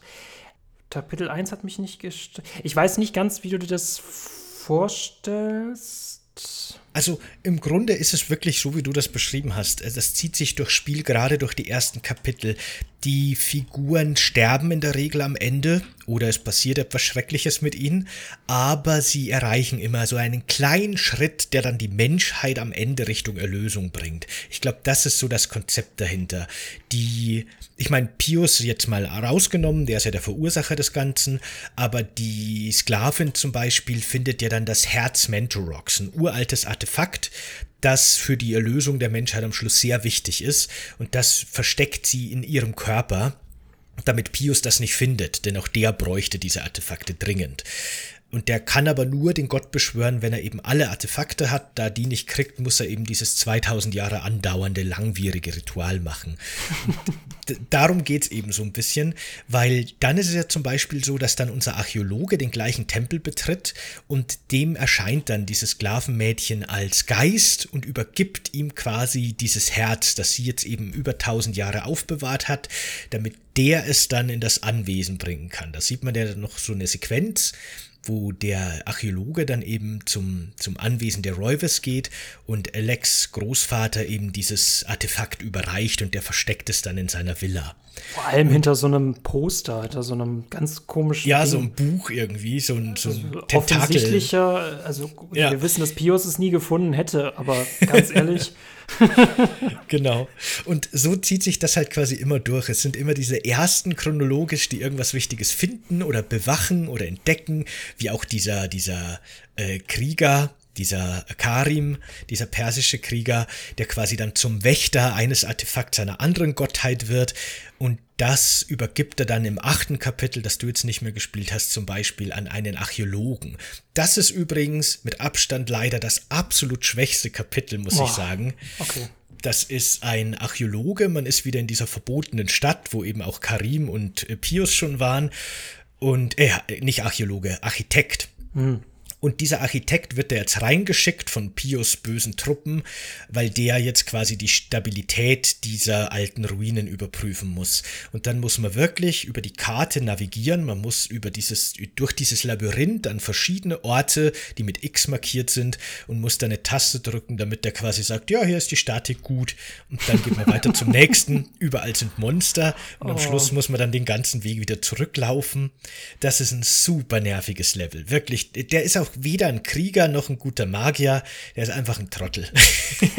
Aber da muss ich sagen, ich weiß nicht, ähm, also als ich gesehen habe, als ich gelesen habe, es gibt insgesamt zwölf Figuren, also elf Geistergeschichten, die Alex lesen kann und eben Alex.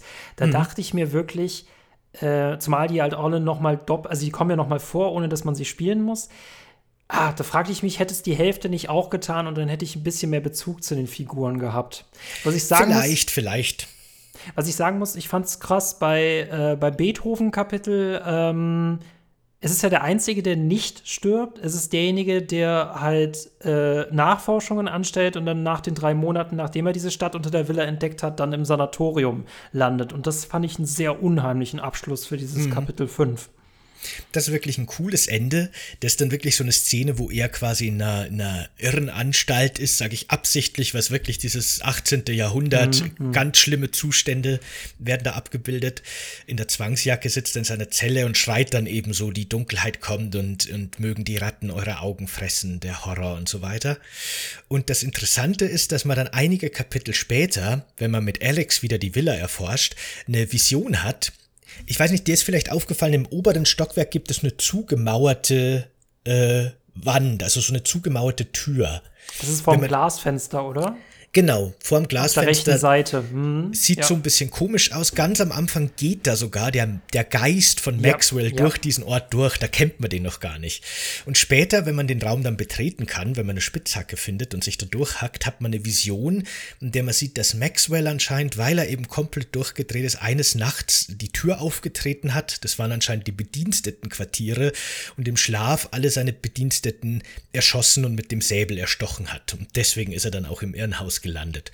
Aber das ist auch nochmal so eine Szene, die das Ganze noch viel schlimmer macht und abrundet. Und ich finde wirklich Maxwell, obwohl der auch relativ wenig Screentime hat, wird da irgendwie schon zur, zur stärksten und zentralen Figur, was das angeht, das Erzählerische. Das haben glaub, die bei erstens, der Figur sehr gut gemacht. Weil das Kapitel halt auch unglaublich stark ist, atmosphärisch ist es ja noch nicht mal abgenutzt und äh, er ist ja auch wirklich wahnsinnig. Und das, ich habe bei manchen Kapiteln, gerade wenn es so Krieger sind, hatte ich bei, gerade bei Indiana Jones, hatte ich jetzt nicht das Gefühl irgendwie gehabt, der, der ging da halt so richtig Rambo-mäßig durch. Das hat den halt nicht gekümmert. Ne? Mhm. Ne? Und er war ja schon, äh, Maxwell war ja schon extrem instabil. Und das war irgendwie cool. Bei diesem Indiana Jones ist es ja sogar so, witzigerweise, da gibt das ist der, der alten Technik geschuldet wahrscheinlich. Aber nachdem das erste Monster erscheint, dieses riesige neue Wesen mit den Fledermausflügeln, zoomt die Kamera so an sein Gesicht dran.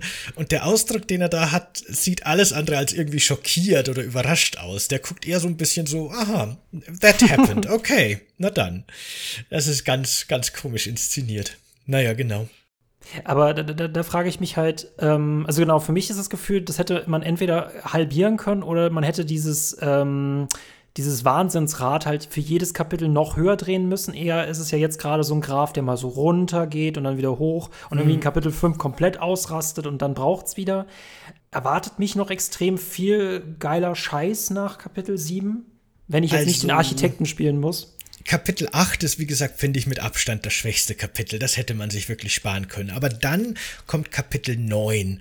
Und ich glaube, das hätte dir wahrscheinlich auch noch echt gut gefallen. Das heißt A War to End All Wars. Und man spielt da äh, Peter Jacobs 1916, der wieder in dieser französischen Kapelle ist äh, die während des Zweiten Weltkriegs zu einem Lazarett umgewandelt wurde. Mhm. Und er ist quasi Journalist, Feldreporter und berichtet eigentlich von der Front, aber redet dann so ein bisschen mit den Verwundeten und die erzählen ihm Geschichten, dass irgendwie Verwundete nachts abtransportiert werden und dass die komische Schreie hören und dann beginnt er so Ermittlungen anzustellen und äh, deckt dann eben auch auf, dass dieses Lazarett im Grunde nur eine Tarnung ist für mehr Menschenopfer, für diese Rituale aber der hat eben wirklich so interessante Mechaniken, weil er eben Journalist ist und weil das Kapitel eben ganz stark um das Beschaffen von Informationen geht. Und der hat zum Beispiel als Startwaffe der kriegt dann schon auch so relativ gute Erste Weltkriegswaffen, aber als Startwaffe hat er zum Beispiel einfach nur einen Fotoapparat, so einen alten, wo man oben so Schießpulverzeugs reintut. Mit dem kann er Gegner halt einfach nur blenden, damit er an denen vorbeiläuft. Also auch ein sehr passiver hm. Charakter und ein sehr kluger Charakter, der wird dann auch ein mächtiger Magier und hat einen hohen Sanity-Wert. Aber das ist auf jeden Fall echt ein interessantes und großes Kapitel. Darf man fragen, ob der Römer äh, Chefarzt in dem Kapitel ist? Nee, der ist nur im Keller und zerschnetzelt da unten irgendwelche Leichen. Der, der kommt okay, aber ich frage mich immer, welche Rolle äh, in welchem Kapitel. ja, ja. äh, und dann am Schluss, äh, am Schluss von ähm, Brother Luthers Kapitel wird der doch dann von so einem riesigen Wächter einfach zerquetscht, den, Richtig den random, Pius ja. Mhm. beschworen hat. Und gegen den kämpft dann der Journalist eben. Das ist so der erste richtige Bosskampf, würde ich sagen, im Spiel. Der geht dann auch über mehrere Phasen und man braucht die richtige Strategie und so. Also fast schon ganz untypisch für das Spiel. Ist ein ganz cooler Bosskampf. Und der besiegt dann dieses Monster kann dann dieses Artefakt bergen, das das Monster bewacht und bringt es dann eben auch in die Villa. Hier ist aber wirklich, im Gegensatz zu der anderen Geschichte, wo eben dieses Herz von Mentor Rock oder dieses von Karim bewachte Artefakt von Generation zu Generation überreicht wird, ist halt Luther, muss man sagen, echt voll sinnlos gestorben. Ne? Der hat ja in der Kapelle nicht mal irgendwas erreicht. Der hat ja nicht mal das Artefakt in seinen Besitz gebracht und bewacht oder sowas. Der wird einfach zerquetscht und fertig. Und dann kommt eben ein paar Jahre später der Journalist und der regelt's dann. Das ist schon ein bisschen komisch. Das finde ich halt, ne, weil diese armen Figuren mussten halt immer irgendwelche Leute klöppeln und mussten vielleicht auch mal in dieser Trapper-Dimension landen. Und deswegen finde ich es immer so ein bisschen, es tut mir ja schon leid. Also, ja. Nee. ich finde es schön, dass Indiana Jones, hat Indiana Jones überlebt? So wirkt es auf mich. Der überlebt im Grunde, genau. Der das ist halt auch Indiana gibt Jones, das Artefakt. Ja. Dann äh, machen wir die anderen Kapitel noch schnell. Ähm, im zehnten Kapitel spielt man dann eben Edward Roivers, also den Großvater von Alex. Da gibt es ganz viel Hintergrundgeschichte dann auch wirklich. Und der betritt dann auch tatsächlich diese Stadt. Das ist ein super langes, umfangreiches Kapitel. Mit dem bewegt man sich dann wirklich durch die Ruinen dieser alten Stadt. Überall sind super krasse Monster. Er hat aber eben, das spielt 1952 schon sehr moderne Waffen und supermächtige Magie. Das ist ein, ein sehr kampfzentriertes Level wieder, aber man muss quasi auch ein großes Rätsel lösen, weil in der Stadt gibt es quasi sieben riesige Türme, die muss man der Reihe nach aufsuchen, um da die Runen einzusetzen, die man so gelernt hat im Verlauf des Spiels, damit man einen riesigen Flächen, magischen Flächenangriffszauber wirken kann, der quasi die komplette Stadt entvölkert. Und damit möchte Edward Roivers quasi die Pläne durchkreuzen, indem einfach alle Anhänger dieser Gottheit getötet werden. Aber wie man dann erfährt, bremst das die Pläne von Pius nur leicht aus und ist eher so annoying und es ist quasi gescheitert, dass er ähm, da alle umgebracht hat. Und wird dann aber als Racheaktion trotzdem eben geköpft. Das ist so sein Kapitel. Also ich, dieser arme, der Pius tut mir halt manchmal immer so ein bisschen leid. Ich weiß, dass er immer den Bösen in jedem Kapitel spielt. Er ist leider nicht der Chefarzt beim Journalisten, aber ich denke mir immer, dass er halt irgendwann so ausrastet. Leute, Digga, ich mache das jetzt schon seit tausend Jahren und irgendwann reicht's auch mal. Ja, genau. Das elfte Kapitel ist dann nochmal total weird. Das fühlt sich fast so ein bisschen draufgeklatscht an, ist aber auch nicht schlecht. Das spielt bei Michael Edwards 1991. Das ist ein kanadischer Feuerwehrmann, der während des Golfkriegs so Ölbrände löscht. Und dann gibt es irgendwie eine große Explosion und der landet in dieser verbotenen Stadt, dieser Ruine, in der auch Pius schon war. Und das ist dann wirklich auch für das Spiel ein ganz untypisches Action-Kapitel. Der findet dann an so Soldatenleichen so Maschinengewehre mit Granatwerfer, hat dann auch schon die mächtigste Magie natürlich. Und dann kann man halt mit seinen magisch verzauberten Granatenwerfern Massen von Gegnern wegbomben, die auf einem zuwanken. Wirklich ein super seltsames Kapitel. Seine Aufgabe ist dann auch, dass er diesen Tempel einäschert, in die Luft sprengt sprengt komplett, weil der anscheinend für die Beschwörung wichtig ist. Der birgt dann auch noch eins der wichtigen Artefakte, das er dann von diesem Archäologen kriegt, äh, Quatsch, nicht Archäologen, den ähm, Architekten kriegt, der natürlich auch gestorben ist in seinem Kapitel. Muss jeder, ja. Und der bringt dann eben auch das Artefakt dann zu, zum Großvater von Alex. Interessant ist, dass er so eine Figur ist, das ist fast so, als wollten die auf, auf Basis dieser Figur einen Nachfolger machen, weil der sagt dann quasi so, er wird verfolgt, er wird beobachtet von, sie wissen schon wem und hier nehmen sie das Artefakt und dann geht er so um die Ecke und läuft weg. Man sieht aber nicht, dass er stirbt, man sieht nicht wirklich eine Konfrontation, es ist nur so, er wird auch schon verfolgt von diesen Wächtern. Das wird nur so ein bisschen bisschen angedeutet, ne? Und dann verschwindet er wieder im Dunkeln. Ganz komisch. Aber gut. Und zu guter Letzt hat dann quasi Alex alles, was sie braucht. Sie betritt dann die große Stadt und da wird so ein bisschen, leider muss ich sagen, das Kapitel von ihrem Großvater nochmal recycelt. Sie muss wieder hm. durch dieselben Ruinen gehen und wieder an diesen sieben Türmen ein großes Ritual wirken. Diesmal gibt es keine Gegner mehr, die hat ja natürlich ihr Großvater alle umgebracht, das ist eher ein bisschen rätsellastiger, aber das ist halt ein riesen Areal, das man halt wieder eins zu eins durchqueren muss. Das ist ein bisschen langatmig. Und am Schluss ist dann der große Plan, dass sie mit Hilfe dieser mächtigen Artefakte, die jetzt alle gesammelt haben über die Jahrtausende, einfach ihren eigenen Gott beschwört. Äh, sie beschwört dann nämlich eben die Gottheit, die in diesem Pokémon-Dreieck der Farben die stärkere ist gegenüber dem, den Pius am Anfang gewählt hat. Und während Pius quasi seinen Gott beschwört, beschwören wir unseren Gott und dann sehen wir so Cutscenes, wie diese beiden Gottheiten gegeneinander kämpfen.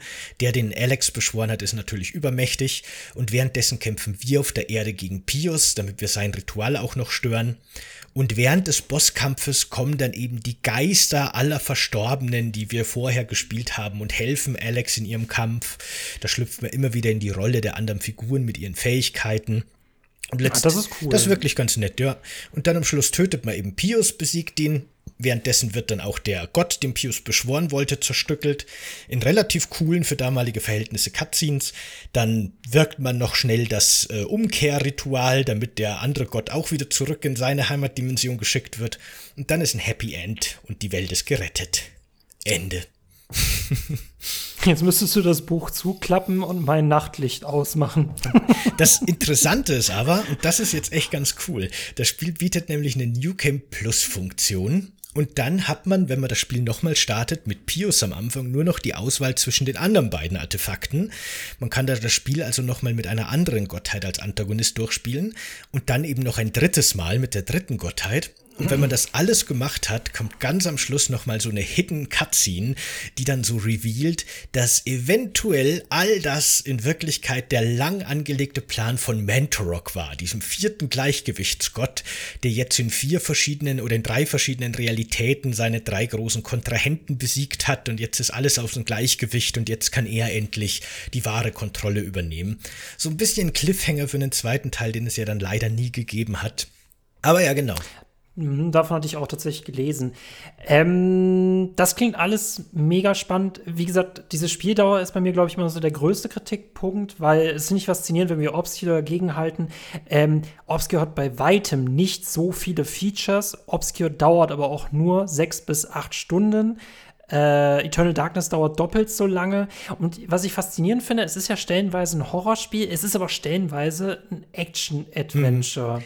Ich verstehe deine Liebe definitiv für die Horror-Parts, ich verstehe es nicht für die Action-Parts. Ja, ich meine, ich glaube, das Kampfsystem war damals nicht so altbacken, wie es heute wirkt.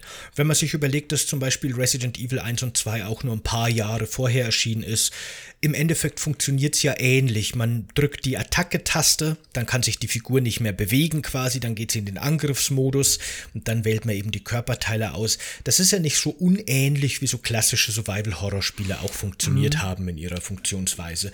Ich glaube, das hat ich damals einfach noch nicht so gestört. Ich spiele auf jeden Fall auch eine Karte zu, weil ähm, ich habe mir das nämlich mal angeguckt. Ähm, Gerade Tomb Raider äh, 2000 ist Chronicles erschienen, äh, 2003 kam dann Angel of Darkness. Diese Reihe hatte selber zu der Zeitpunkt so mit ihren Tief- und Höhepunkten zu kämpfen. Ähm, passendes Beispiel wahrscheinlich dafür ist ähm, Silent Hill 2, September 2001 erschienen, also ein Jahr vorher. Mhm. Und das Interessante an diesem Spiel ist, ähm, es hat auch kein gutes Kampfsystem. Äh, du kannst halt mit einem Rohr auf Figur, also auf Monster einprügeln, du findest mal eine Waffe oder so. Ich muss aber auch sagen, äh, das haben sie clever gelöst, weil das Kämpfen ist dort ähm, eine Nebensache, Schrägstrich, es hat eigentlich viel mehr mit Ressourcenmanagement zu tun. Also du musst an jedem Kampf eigentlich immer überlegen, welche Ressourcen nutze ich, weil wenn ich nicht an diesem Kampf vorbeikomme, muss ich halt durch. Und das, das Gefühl hatte ich, glaube ich, bei Eternal Darkness nie, dass es mir irgendwie an Ressourcen gemangelt hatte, zumal ich halt in manchen Kapiteln ja echt so ein Oberboss war. Ich habe mich in dem Beethoven-Kapitel wirklich unwohl gefühlt. Und das war dann auch schon, ich glaube, das war das Eternal Darkness-Level wahrscheinlich. Jetzt hat so seine Ups und Downs auf jeden Fall, das stimmt. Und wie gesagt, ich glaube, das Kampfsystem ist seiner Zeit geschuldet. Mit dem Körperteile anvisieren wollten die dem, glaube ich, so einen neuen Spin verleihen. Das ist denen ja, finde ich, auch ganz gut gelungen. Ob das jetzt eben gerade dann in den späteren Action-Kapitels noch so trägt. Wobei da ja auch Magie immer eine größere Rolle dann spielt. Aber stimmt schon im Endeffekt ist meistens das Effektivste mit einer verzauberten Waffe, besten eine Nahkampfwaffe auf die Leute draufkloppen. Und das wird dann schon monoton. Hat mich jetzt aber nie wirklich gestört, aber ob es das Spiel jetzt bereichert, das weiß ich auch nicht. Mm, ich muss sagen, ähm, als ich das gespielt habe, und das, das hat man manchmal, wenn man Spiele spielt, merkt man, dass das ein Kultspiel ist, auch wenn man das gar nicht diese Kultumwandlung ne, gemerkt hat über die Jahre. Und als ich das gespielt habe und diese Lines, äh, ich wusste, dass diese Lines halt so witzig sind, dass halt auch andere Leute mit mir darüber äh, lachen. Und dieses Spiel hatte also unglaublich viele Einfälle. Also ich fand auch diese ganzen Waffenauswahl und es schafft es ja doch, dich dann immer zu überraschen. Es ist wahrscheinlich der Zeit geschuldet, dass manche Sachen so ein bisschen antiquiert wirken, aber es ist ein sehr erfrischendes Setting, zumal es halt immer wieder rumspringt. Mussten es elf Figuren sein? Keine Ahnung. Ähm, das fand ich sehr, sehr cool. Muss ich sagen, äh, danke für die Einladung in diesen Wahnsinn. Ja, cool, hat mich gefreut, dass es dir gefallen hat. Ähm, jetzt erzähle ich noch kurz ein paar coole Effekte zum Schluss als Rauschmeißer. Ja, bitte doch. Äh, schnell, weil es gibt wirklich ein paar echt nette Sachen. Es gibt ja zwei verschiedene Arten von Visionen, die man so im Spiel haben kann. Die einen sind gescriptet, die passieren immer wieder bei jedem Playthrough gleich. Und es gibt welche, die eben zufällig auftauchen. Die können, wie das, das du mit der Munition beschrieben hast, das kann bei so gut wie jeder Figur in jedem Raum so ziemlich passieren. Ähm, hast du mit Alex mal, während du die, die, das Anwesen erkundet hast, das Badezimmer betreten und die Badewanne ja, das durchsucht. Das war auch ein super Effekt. Ne? Also, dass sie, glaube ich, ihre eigene Leiche in der Wanne genau. sieht. Genau. Dann, das, das ist so ein ganz schnell geschnittener Jumpscare, wie die Kamera in mehreren Sprüngen, auch mit so musikalischer oder so Sounduntermalung, so ganz wuchtig auf die Kamera, äh, auf die Badewanne ranzoomt und dann liegt sie selber tot in ihrer blutigen Badewanne. Und das ist, finde ich, so ein guter Jumpscare. Ich finde, der ist so gut gemacht. An den kann ich mich noch super gut erinnern. Der hat mich damals total mit einer Gänsehaut zurückgelassen. Ähm, das fand ich sehr schön. Das ist halt so ein Effekt, der passiert natürlich immer, wenn man diese Badewanne anklickt mit Alex. Oder es gibt auch nach, also wieder ganz anders, total witzig und cheesy, nach irgendeinem Kapitel irgendwie so im Mittelfeld, ich weiß nicht mehr genau welches, ich glaube nach dem Archäologen, das hast du vielleicht sogar noch gesehen, äh, schließt quasi Alex dieses Buch und dann kommt plötzlich die Einblendung so to be continued. Das Abenteuer geht weiter in Eternal Darkness 2, Sanities, irgendwas. Stimmt. Und dann gibt plötzlich wieder diesen Blitz und das Spiel geht weiter. Aber eben diese, dieser Fake, dieses Fake-Ende, dass das Spiel sagt, so, jetzt ist Schluss, im Nachfolger gibt's mehr, das finde ich eine total nette und witzige Idee. Und vielleicht hattest du ja auch mal, wenn du öfter gespeichert hast, die Vision, die ich auch sehr nett finde, dass angezeigt wird, wenn man ganz normal speichern will, man geht auf Save und dann kommt plötzlich die Meldung, möchtest du alle Spieldaten löschen? Und dann steht da so abbrechen, bestätigen, dann geht man, egal was man wählt, kommt dann, alle Spielstände werden gelöscht. Und dann sieht man so, wie eine Leiste voll wird, die Memory Card ist blank und man ist wieder im Hauptmenü. Und dann kommt wieder dieser Lichtblitz und man ist quasi wieder im Speichermenü. Super schön. Und ich muss sagen, dass es, mich wundert es nicht, dass es halt äh, in irgendwelchen, also noch in irgendwelchen besten Listen immer noch auftaucht, weil ich auch kein Spiel kenne, das damit so kreativ umgegangen ist. Ich kann hier nur einen äh, äh, Effekt zumindest erzählen, der mir positiv aufgefallen ist, zum Beispiel aus Silent Hill Downpour. Das ist, glaube ich, der achte Teil, äh, bevor es dann bergab ging. Da kann man die Kamera drehen und man sieht, bei auf einem Spielplatz sieht man so einen typischen äh, äh, ähm, äh, Schaukelreifen, den kennst du wahrscheinlich auch, mhm, ne? Ja. Genau, und wenn du die Kamera, wenn du die Kamera drehst, kann es plötzlich sein, dass dieser Reifen ohne Soundeffekt einfach durch einen erhängten Insassen, Gefängnisinsassen mm. ausgetauscht wird. Und das ist so etwas, das sind so Effekte, die so im Hintergrund auftauchen können, ohne dass sie sich ankündigen. Das sind so schöne Schauergeschichten. Und ah, sowas muss es im Horrorbereich wieder geben. Horrorspiele müssen uns äh, Albträume bereiten. Schön, dass Eternal Darkness das probiert. Schade, dass es momentan irgendwie kein anderes Spiel tun will.